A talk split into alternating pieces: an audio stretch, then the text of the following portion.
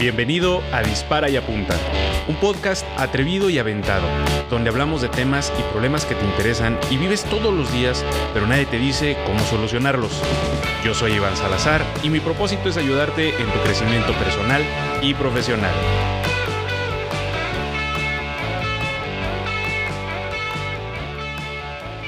¿Qué tal amigos? Bienvenidos sean a un episodio más de Dispara y Apunta. En esta ocasión vamos a hablar ahora sí, por fin, de lo que tanto nos has estado prometiendo, Iván. Eh, pareces político en campaña, puras promesas y nada que cumplías el cómo calcular el precio de mi producto o mi servicio. Y miren, yo como les decía desde episodios anteriores, me había tardado en llegar a este punto, eh, además de algunos pequeños problemitas que tuvimos hablando en términos de tiempo, eh, además de las entrevistas que le hemos metido ahí intermedio, que creo que nos han estado funcionando. Ustedes son los mejores jueces de esto que estoy, que estoy haciendo, intentando entrevistar a otros emprendedores.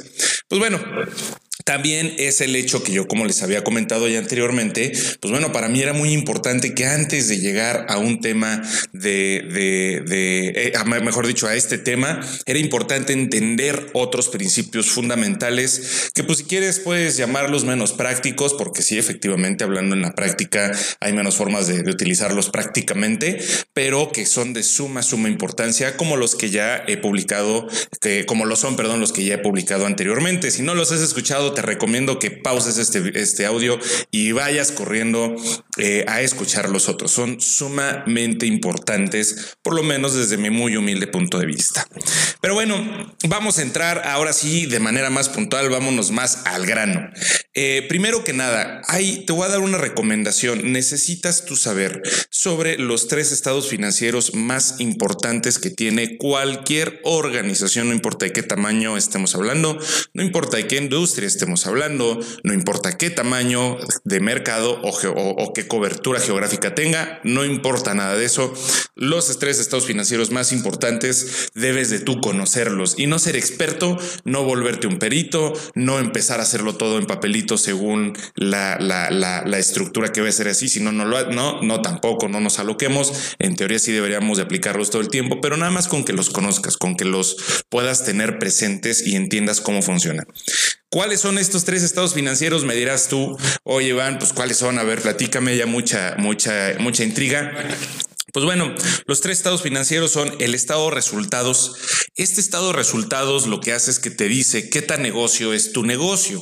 Ajá. Y aunque estandarizadamente el estado de resultados se hace por periodos determinados mensuales para ver cómo fue la operación del mes, semestrales o anuales, tú lo puedes hacer el estado de resultados de manera incluso semanal.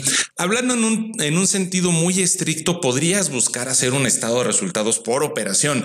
La verdad sería sumamente complicado, pero este, de ser posible, yo creo que sí podría ser posible. Y como realmente existen tantas industrias, tantos tamaños, tantas formas de llevar un negocio, que pues bueno, en una de esas a lo mejor habrá quien exista que sí pueda hacer su estado de resultados por operación, ¿no? Y creo que, y sobre todo si somos chiquitos y apenas estamos empezando, este, y si somos de servicio sobre todo, yo creo que podría ser factible, ¿eh? En una de esas, no me creas mucho, pero podría ser factible aventarte en estos resultados por operación. Pero como te decía, el estado de resultados lo que te dice es qué tan negocio está haciendo tu negocio. De manera muy general, este, el estado de resultados primero son las ventas que tú tuviste, luego le quitamos los costos eh, de ventas.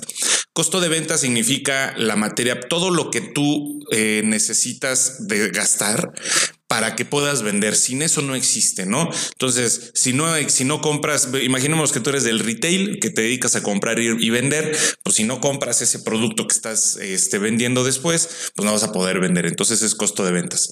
Si tú pagas eh, una comisión a un vendedor, por ejemplo, o algún distribuidor, etcétera, ese también es un costo de ventas. Entonces, todo lo que tú necesites gastar para poder vender literalmente. Sin eso, simplemente la operación no puede existir, ¿sale? Luego después vienen una serie de gastos que ya pues no nos podemos poner, no nos vamos a poner muy técnicos. Viene una serie de gastos que si los administrativos, los no sé qué, los quién sabe qué, los quién sabe cuál. Y al final de todos esos costos, ahora sí ya viene toda la utilidad. Entonces, eh, aquí te dice dónde, eh, cómo está estructurada tu operación, eh, el, el, resultado de la operación que tú estás teniendo y qué tan negocio está haciendo el negocio. Típicamente hablando, y te voy a dejar, te voy a arrojar un datito para que lo tengas. la operación final, la, utilidad neta que se llama, no la, no la utilidad operativa, no la de, no la EBITDA que se llama, que son antes de impuestos y gastos y la madre. No, no, no, la utilidad neta, neta, no puede bajar del 20% sobre tus ventas y típicamente está entre el 30 y el 30 y tantitos por ciento. Ojo, va dependiendo la industria, pero hablando en un término estadístico estandarizado, por decirlo de alguna manera, eh, podría decirse que esa sería la utilidad que deberías de tener neta, ya después de absolutamente todo. Y eso incluye tu salario. Y este es un tema que lo voy a echar un poquito a un lado, que de hecho en los, en los, en los, en uno de los episodios anteriores ya platiqué este tema. Bueno, Vámonos al balance general. El balance general lo que te dice, como te decía, el estado de resultados te dice qué tan negocio es el negocio. El balance general te dice cómo está armado el 100% de tu negocio, qué partes eh, la componen, cómo se compone. Imagínate que es como el estado, el balance general eh, te dice cómo está armado el cuerpo humano. Tú como cuerpo humano tienes un cerebro, un corazón, un estómago, unos ojos, etcétera, y lo sabes. Bueno, el estado de resultados es una, perdón, el balance general es una herramienta que te permite saber cómo está compuesto tu negocio, de qué se compone. ¿Por qué? Porque el balance general te dice activos es igual a pasivos menos capital. ¿Qué carajos acabas de decir, Iván? Pues te lo explico muy sencillamente. Activos son todos los elementos que componen tu organización con los cuales tú hoy trabajas. Por ejemplo, el mobiliario de tu oficina, la computadora que te compraste, el salario que pagas, eh, la marca, el registro de la marca, cuánto vale la marca eh, y bueno, un sinfín de cosas, ¿no? Todos estos elementos que son, se le llaman activos, activos fijos, activos, este, ¿cómo se llama? Ay. Ay, ya se me acaba de ir la palabra, perdónenme. Pero bueno, en pocas palabras existen todos estos activos y de hecho no estoy profundizando tanto en estos temas y ahorita les voy a explicar por qué. Eh, viene toda la parte de los activos y dice que activos es igual a pasivos eh, más capital. ¿Qué, es, qué, qué, es, ¿Qué son los pasivos? Los pasivos son las deudas. Es que sabes que yo compré el escritorio que tengo en mi oficina con un crédito. Sabes que yo saqué una línea de crédito y entonces empecé a comprar varias cosas. Ah, bueno, entonces quiere decir que de ahí eh, muchos de los activos que tienes este, pues bueno, son, son, son adquiridos por un crédito que tienes que hoy lo estás debiendo.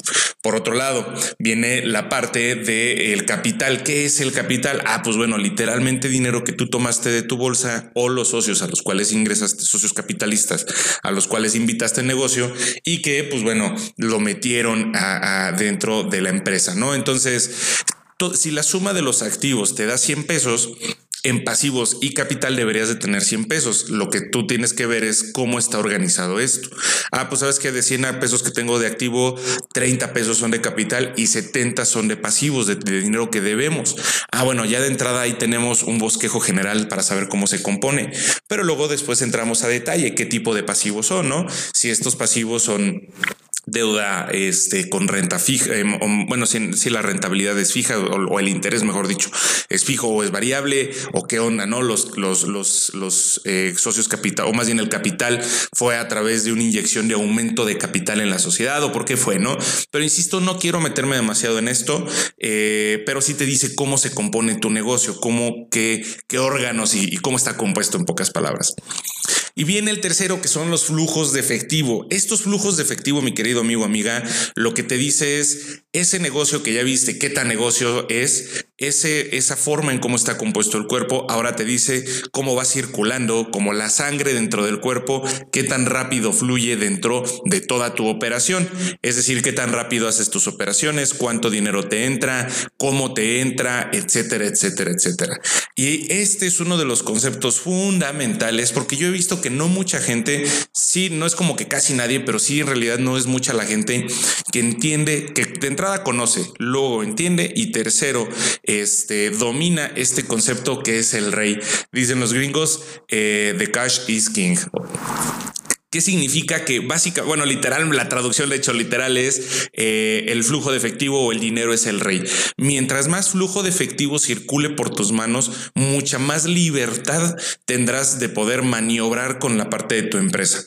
Sin embargo, insistiendo una vez más, quise dedicarle únicamente los primeros 10 minutitos de este, de este capítulo a una explicación muy superficial, muy simple, muy llana de estos tres flujos, de estos tres estados financieros, perdón, Sin embargo, eh, te voy a dejar en, la descripción del, podcast, esto en Spotify o en donde tú lo escuches, lo vas a poder encontrar, referencias con links de donde podrás encontrar material un poquito más adentrado esto. Sin embargo, la realidad es que también tú mismo puedes buscarlo en Google, en YouTube y en muchos lugares para poder entenderlo eh, de esta manera. Recordemos que cuando estamos en modo emprendedor debemos rascarnos con nuestras propias uñas, no importa que no hayamos estudiado alguna, alguna materia relacionada con eh, la parte de finanzas. Si soy abogado, si soy mercadólogo, que lo dicen que con los números somos bien malos los mercadólogos, si somos lo que seamos, debemos de manera autónoma, somos autodidactas por naturaleza y debemos eh, estudiar mucho más este tema. Entonces, te voy a dejar material adicional, pero tú también puedes estarlo buscando.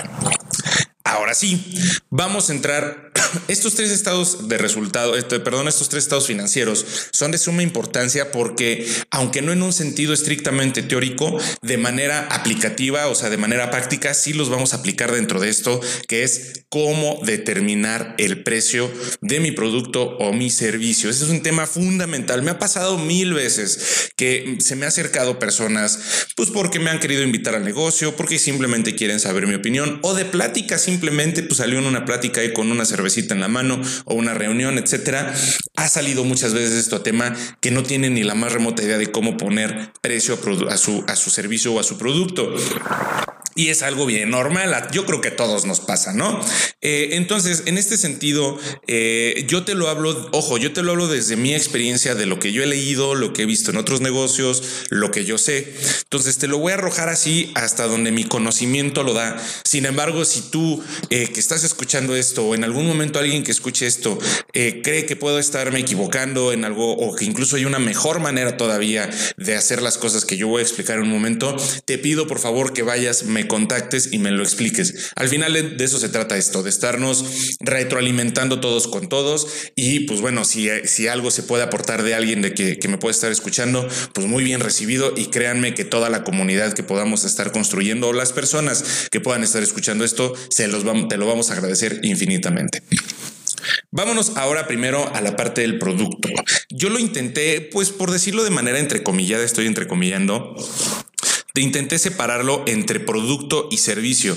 Todo esto de lo que te voy a hablar aplica para las dos cosas al mismo tiempo, pero digamos, si lo pudiera decir de alguna manera, como que se carga un poquito más hacia producto y, lo otro que voy a decir se carga un poquito más hacia servicio en la forma en cómo lo voy a explicar.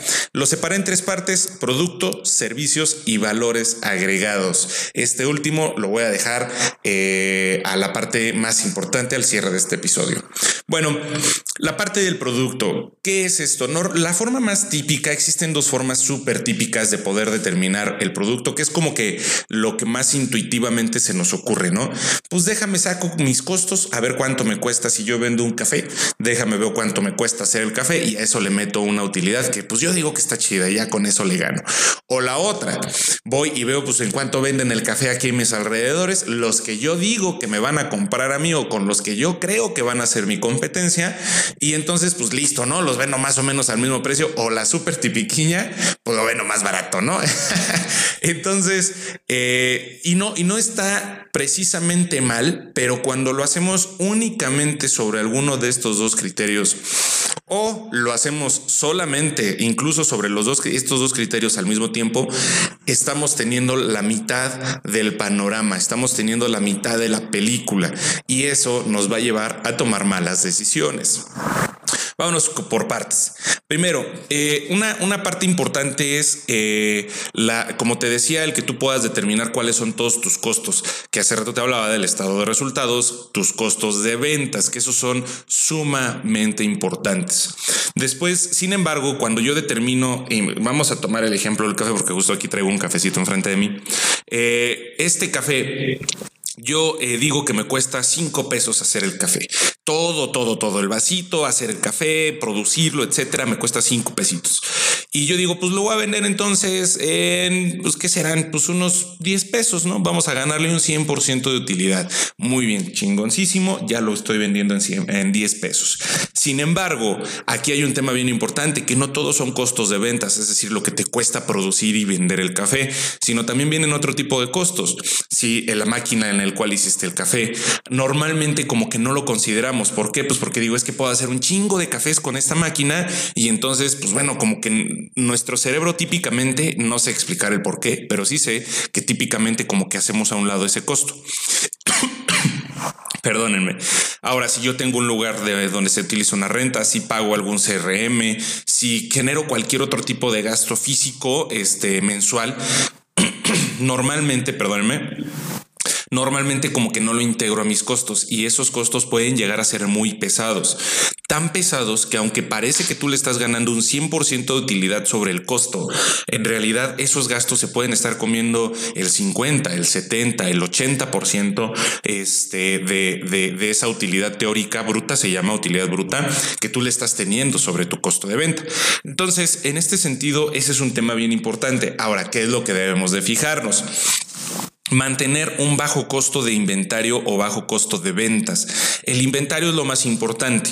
Digo, en mi industria, por ejemplo, la de bienes raíces, es muy común la de la de las comisiones, que a veces tiende a ser un gasto o un costo muy elevado.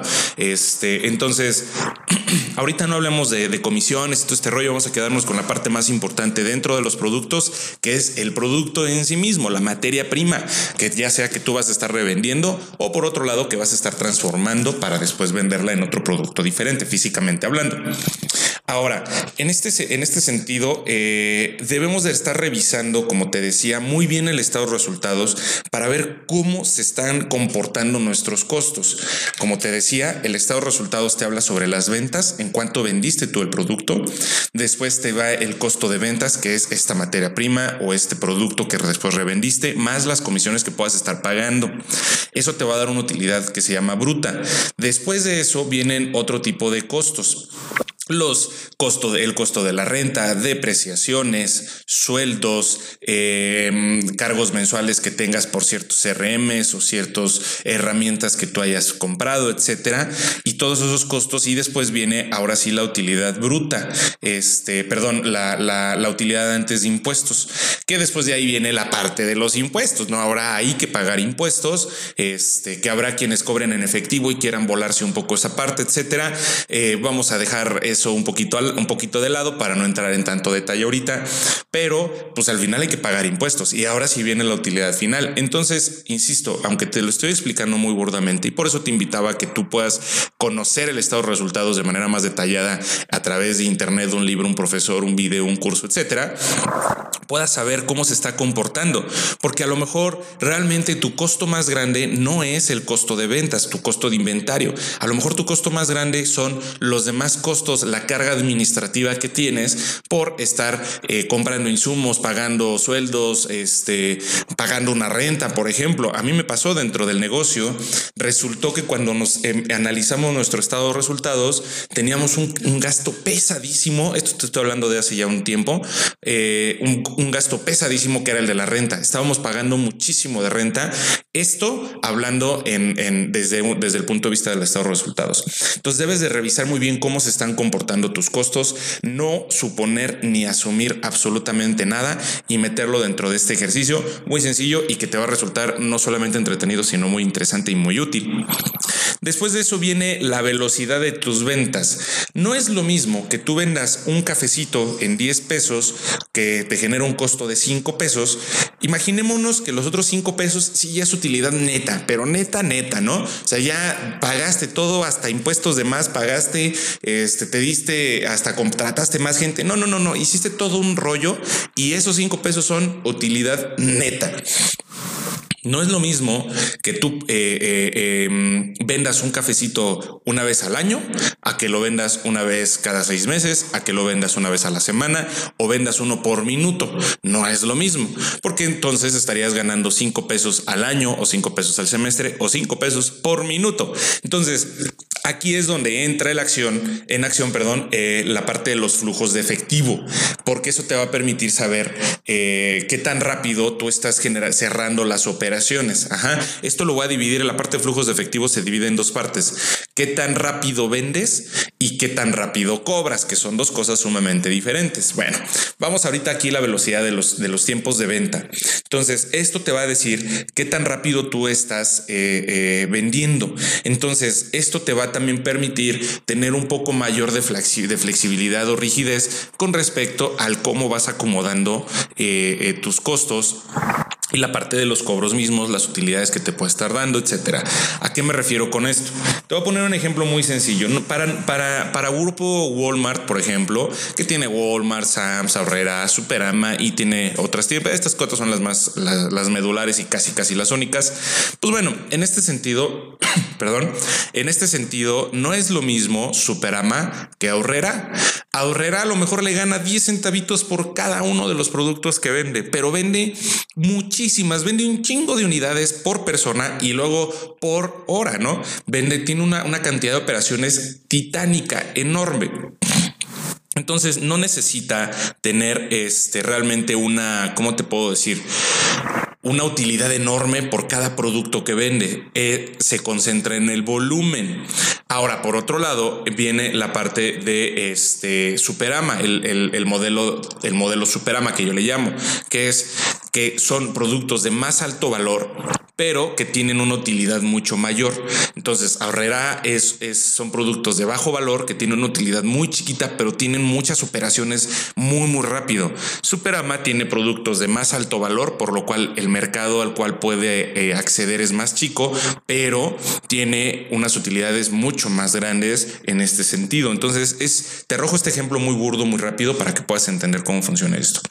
Luego viene número tres, que es la velocidad, perdón, viene ese, el, el inventario o ahora sí la parte de los ingresos con respecto al inventario. Algo que sucede muy típicamente es que yo ya vendí un cafecito de 10 pesos entonces, ¿qué hago? Digo, ah, pues mira, ahora con esos 10 pesos voy a producir dos cafecitos, ¿no? Entonces ahí me empiezo a tener inventario, ¿no? Eh, o vámonos a hablar ahora de plumones. Yo con yo vendí un plumón en 10 pesos, eh, le, gano 5 pesos de utilidad y entonces digo, ahora voy a comprar dos plumones y ahí los voy a dejar guardados para cuando los pueda vender. Pero entonces te empiezas a cargar de inventario. En alguna ocasión llegó un socio mío que me dice, oye, fue justo cuando empezó a, que llegó a invitarme a su negocio. Oye, pues es que fíjate que yo tengo un, un inventario de más de 150 mil pesos, una cuestión así me dijo más o menos. Y le dije, oye, qué buena onda, qué chido, pero ¿cómo se comporta ese inventario? O sea, como, pues es que tengo 150 mil pesos de inventario, no, hombre, soy una, una piola de verdad en esto. Híjole, pues a lo mejor sí, pero a lo mejor no, vamos a ver. Entonces, cuando analizamos el inventario nos dimos cuenta que tenía mucho dinero parado.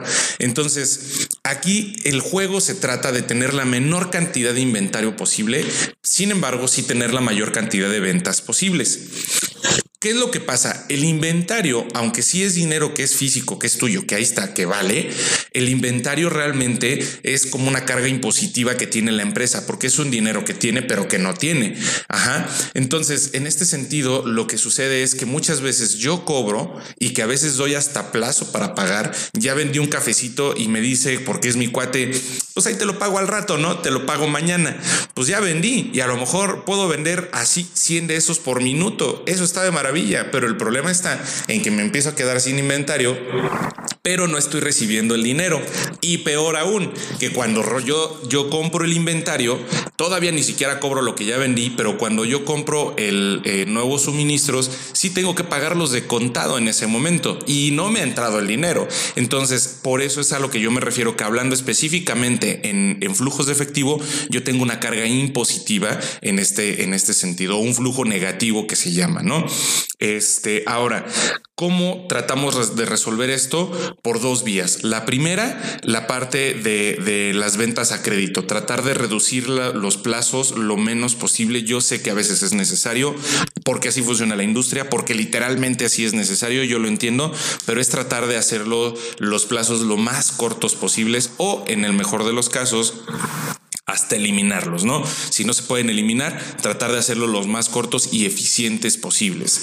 Por otro lado, también negociar con nuestros proveedores eh, plazos de pago que no generen interés. Ojo, muy importante, porque si puedo, yo puedo generar un plazo de pago, pero si me genera un interés, pues ya valió, ¿no? Entonces, en este sentido, eh, negociar condiciones de pago para eh, un plazo un poco más adelantado y que me permita empatar. Si yo doy un plazo de cinco días para el cobro de ventas, pues bueno, lo idóneo es que yo pueda negociar con mi proveedor un plazo mínimo de cinco días. Si se puede dar un plazo mayor, ya empezamos a entrar a terrenos mucho más interesantes que se llaman, que son los flujos de efectivo positivos.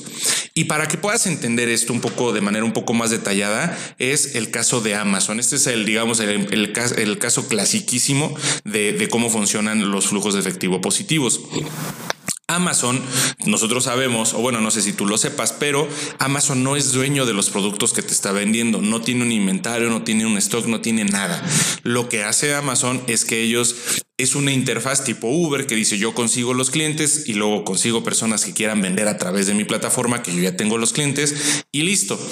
Sin embargo, cuando los clientes, uno como usuario entra a Amazon y genera una compra, el dinero no le cae directamente al vendedor. El dinero primero pasa por las manos de Amazon y luego Amazon se lo manda al vendedor. Y aunque teóricamente esto no es una operación de retail, en realidad la, la parte de los flujos de efectivo sí funciona de la forma en cómo quiero dejarte claro que debe de funcionar lo tuyo. En pocas palabras, vender antes de comprar o generar una preventa, por decirlo de alguna manera, ¿no?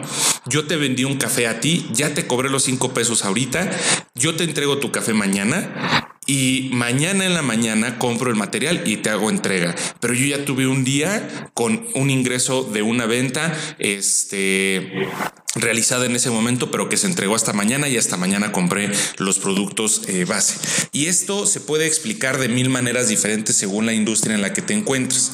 En este sentido, se trata de negociar plazos con los proveedores, aunque tú cobres de contado en ese momento, en el momento que vendes el café, en ese momento cobras es muy importante que puedas revisar la posibilidad con tus proveedores de que tú mismo este, puedas llegar a pagarle a tus proveedores una semana después, 15 días, 90 días, 60 días, dependiendo la industria, pues hay plazos sumamente variados, ¿no?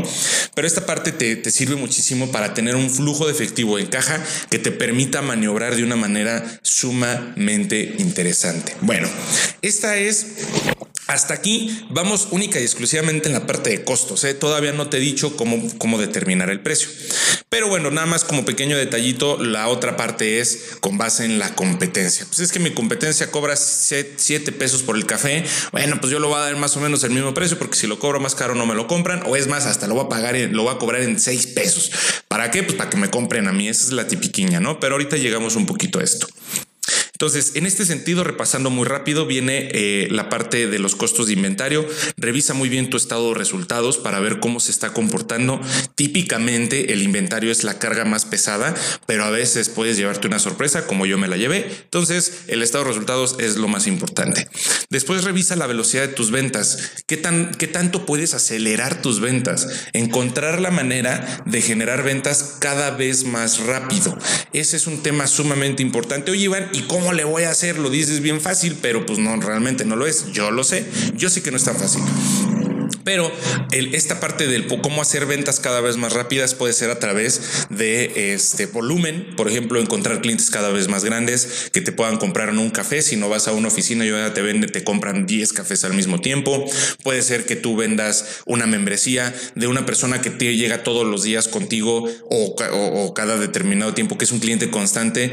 Le dices, sabes que a ti te voy a dar un descuento, sí, solo sí, este, pagas una membresía de 100 pesos o generamos algún deal, no necesariamente membresía, ¿no? Pero generamos algún deal donde yo garantice que tú me vas a comprar ya de manera constante y segura cada, cierto tiempo a, cambio de algún beneficio que te voy a dar. La otra es hacer alguna parte de preventas, ¿no? Sabes que, cuate, este, ahorita voy a, voy a traer un café buenísimo, nombre, qué maravilla. Y si tú me dejas ahorita el 50% de anticipo, yo mañana te tengo tu café por otros dos, dos pesos con 50 centavos. Este, y ya lo va, ya desde ahorita ya generaste una preventa, ya empezaste a vender cada vez más rápido, ¿no? El llegar a cada vez más gente, pues creo que es algo bastante obvio. Obviamente pertenece también dentro de esto el generar ventas más rápidos. ¿Sale? Y eh, viene número tres, que es la parte de este, los flujos de, efectivo positivos, es decir, que vendas antes de comprar eso que vas a vender. Para esto es la negociación con los proveedores. También tú puedes, como te decía, acortar los plazos o simplemente cobrar rigurosamente contado.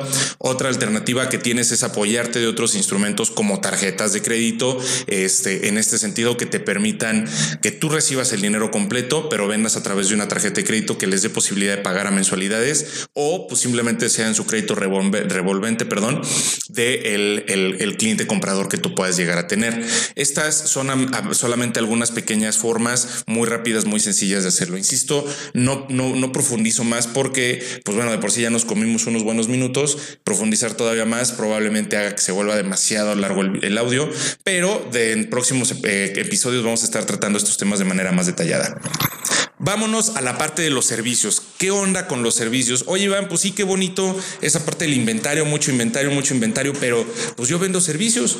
Yo soy doctor, yo soy alguna, alguna rama dedicada a la prestación de servicios de la salud, o por ejemplo, en mi caso, que soy eh, inmobiliario, que yo, yo, yo solamente doy servicios.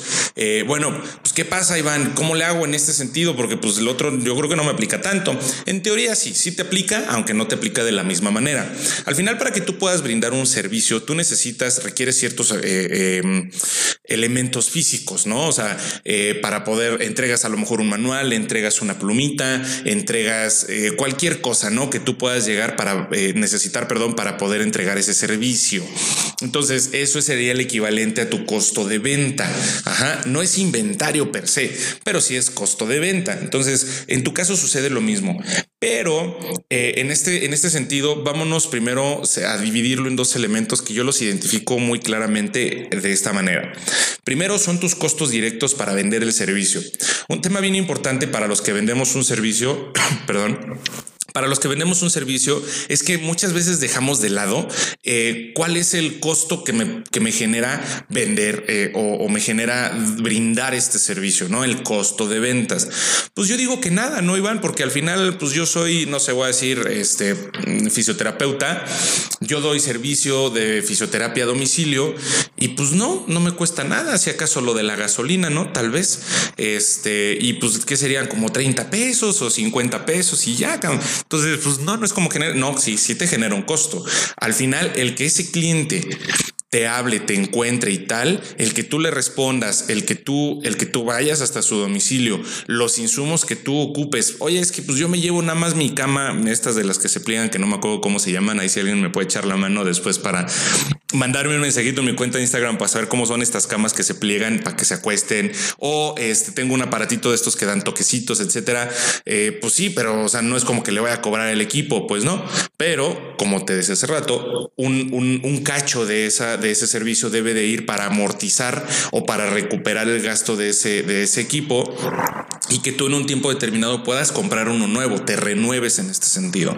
Entonces, es brindar los costos directos, eh, perdón, es, generar, es identificar los costos directos para brindar el servicio, como son gasolina, son la parte de las depreciaciones, si a lo mejor les dejas un regalito, cuánto te cuesta ese regalito, todos estos elementos que te permitan saber claramente cuánto te cuesta brindar ese servicio específicamente, ¿no?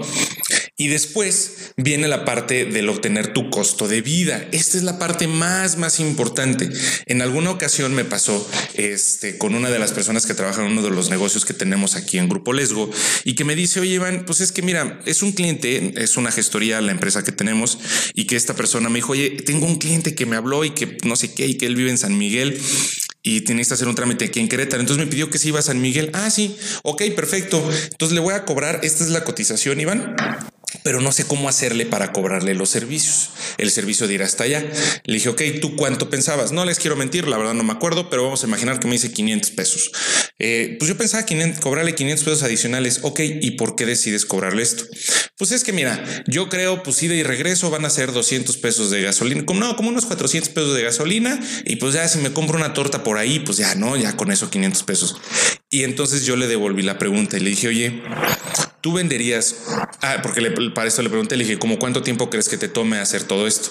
No, sí, sí me tomaría todo el día. Yo creo que la verdad es que sí me va a tomar todo el día, porque mira, en lo que salgo, llego, no sé qué, me como mi torta, me regreso, hago el trámite, bla, bla, bla, bla, bla. Sí me dieron las 5 o 6 de la tarde, segurito, ¿eh?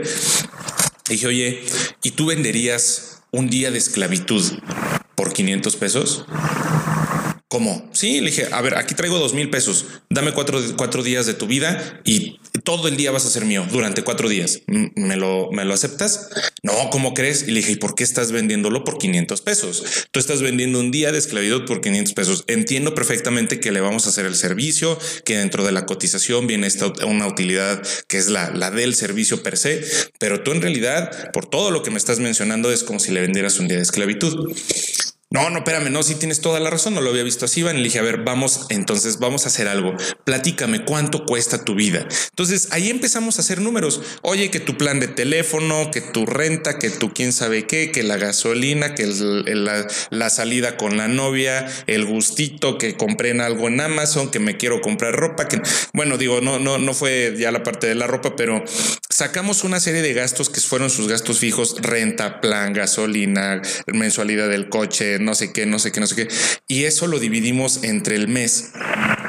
Vamos a imaginar en tu caso, mi querido amigo, amiga, que tienes todo esto. Pagas una renta, que tienes tu plan de teléfono, que pagas Netflix, que compras tu despensa, que pagas internet, agua, luz, tienes tu gasto de gasolina, que es adicional al gasto del, de lo que haces en el negocio, porque eso va dentro del costo directo, tu costo de ventas, eh, por decirlo de alguna manera. Entonces es gasolina adicional a, eh, pagas a lo mejor el crédito del coche, este, todos los meses te compras un cafecito de Starbucks de 50 pesos, 70 pesos, creo que ya valen el más barato.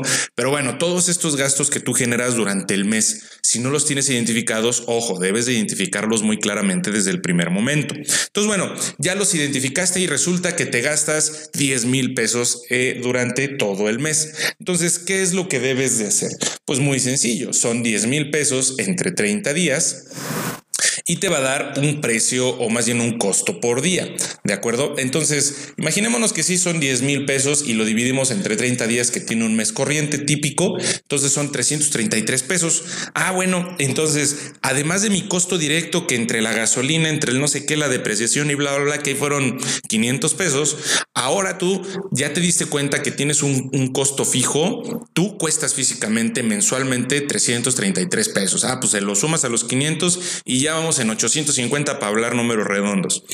Ese, ese, mi querido amigo, amiga, ese es tu costo de todos los días, porque tú brindas un servicio que lo puedes brindar en cualquier momento del día, cualquier día de la semana, a cualquier hora, y que lo puedes hacer eh, eh, sin, sin, sin, sin tener claramente muchos de estos elementos. Ya vamos en 850 pesos por día este, por si, nada más en un día dieras un servicio, tendrías que cobrar 850 pesos.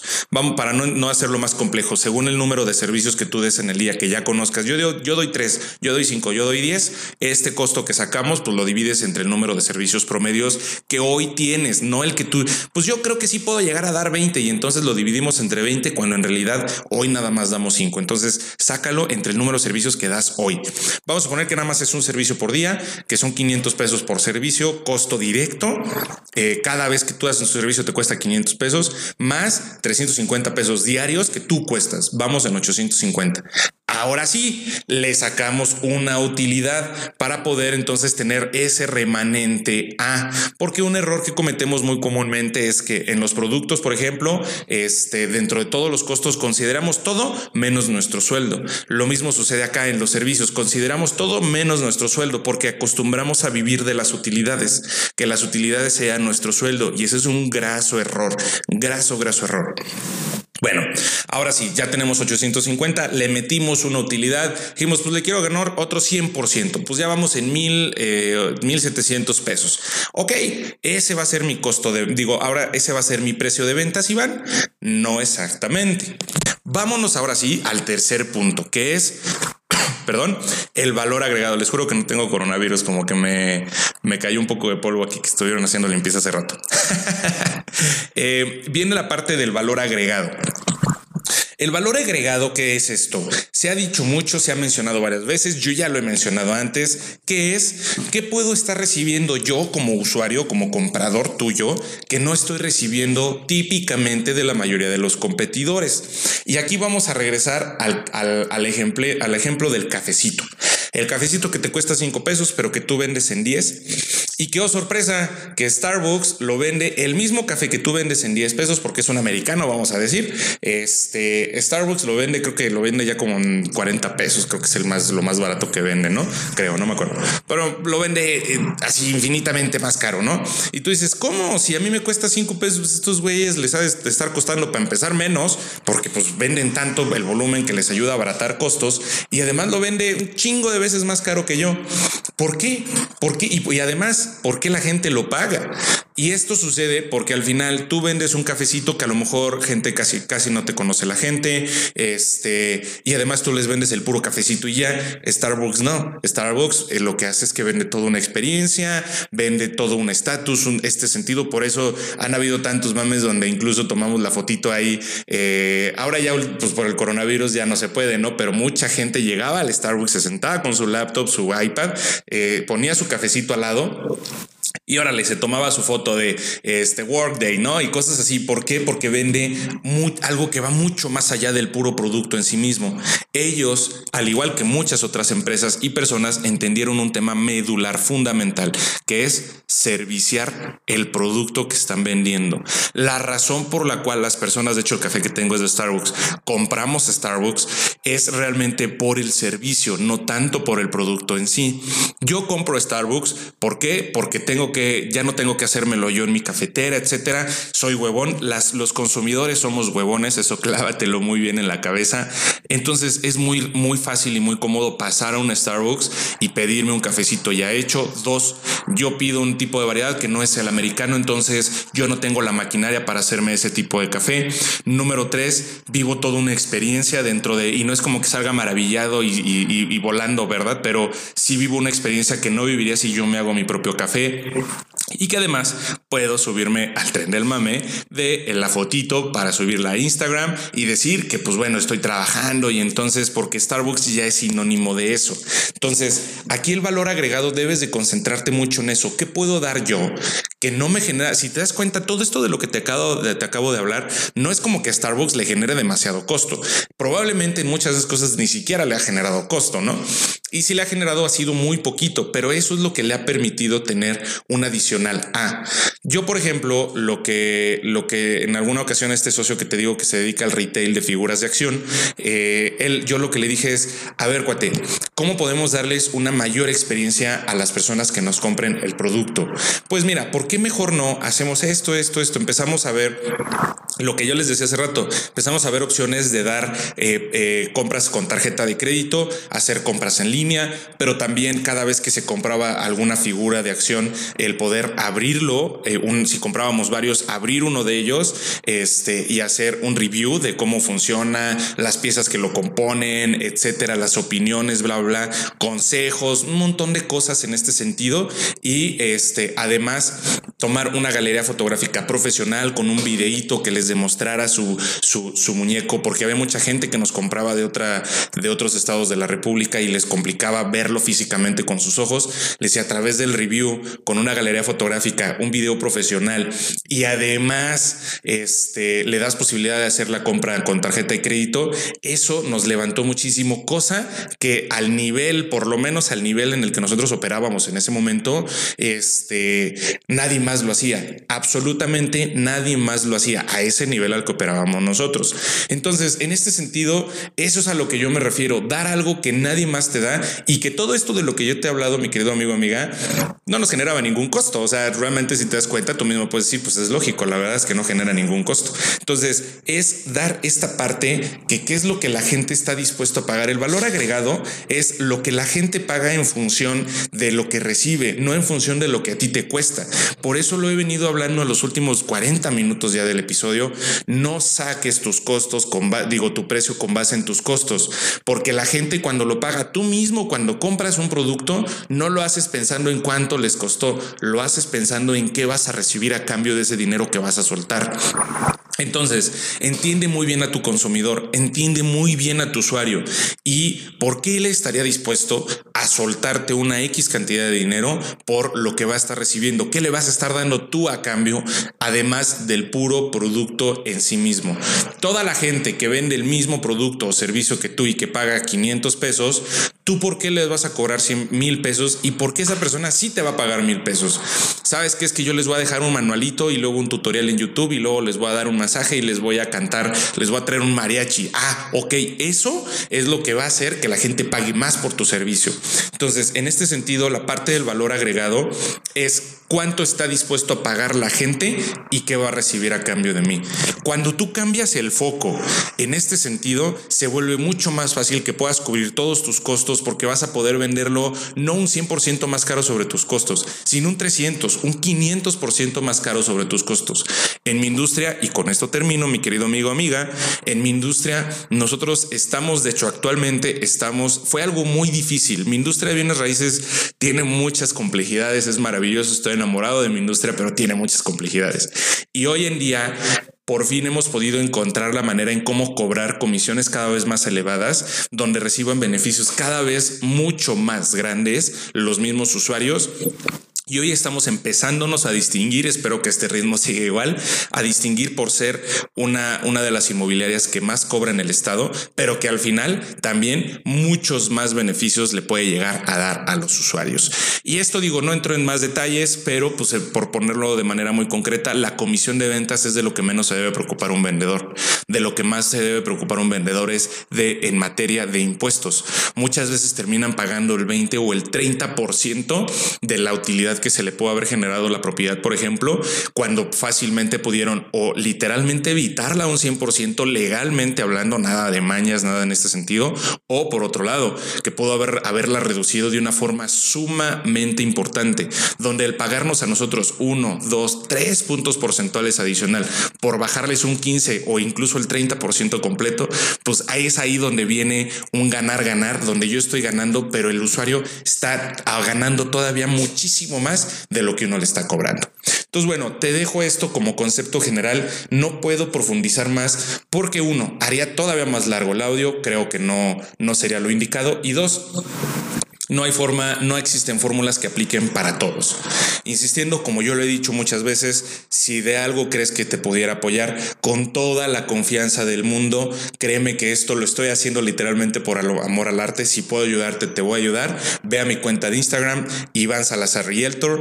Ahí es donde puedes encontrarme, puedes mandar un mensajito y yo con todo gusto, si puedo, te puedo, te voy a echar la mano. Esto precisamente se trata de eso, de empezar a echarnos la mano con todos.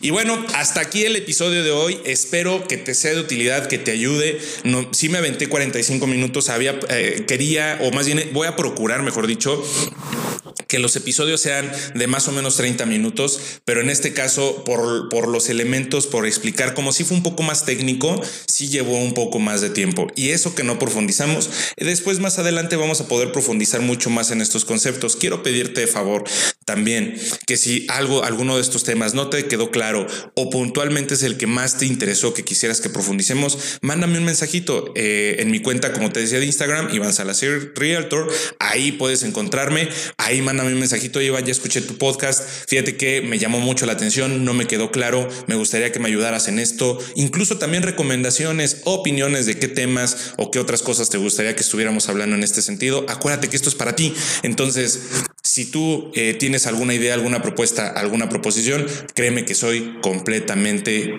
ojos y oídos para poder recibir cualquier clase de propuesta. Hasta aquí el capítulo de hoy. Verdaderamente espero que te haya ayudado, que te sirva en tu día a día y también de todo corazón, muchas gracias por dedicarme unos minutos de tu día y haber escuchado este episodio. Quiero pedirte de favor que me visites en mi cuenta de Instagram, Iván Salazar Realtor. Aquí dame tu opinión, qué te pareció este capítulo, qué otras cosas te gustaría que estuviéramos tratando en próximos temas. Y también compártelo con tus amigos, con tus familiares, a cualquier persona que creas que le pueda ayudar este tipo de contenido que estoy generando. Por último, y nunca, nunca lo olvides, lo importante es empezar.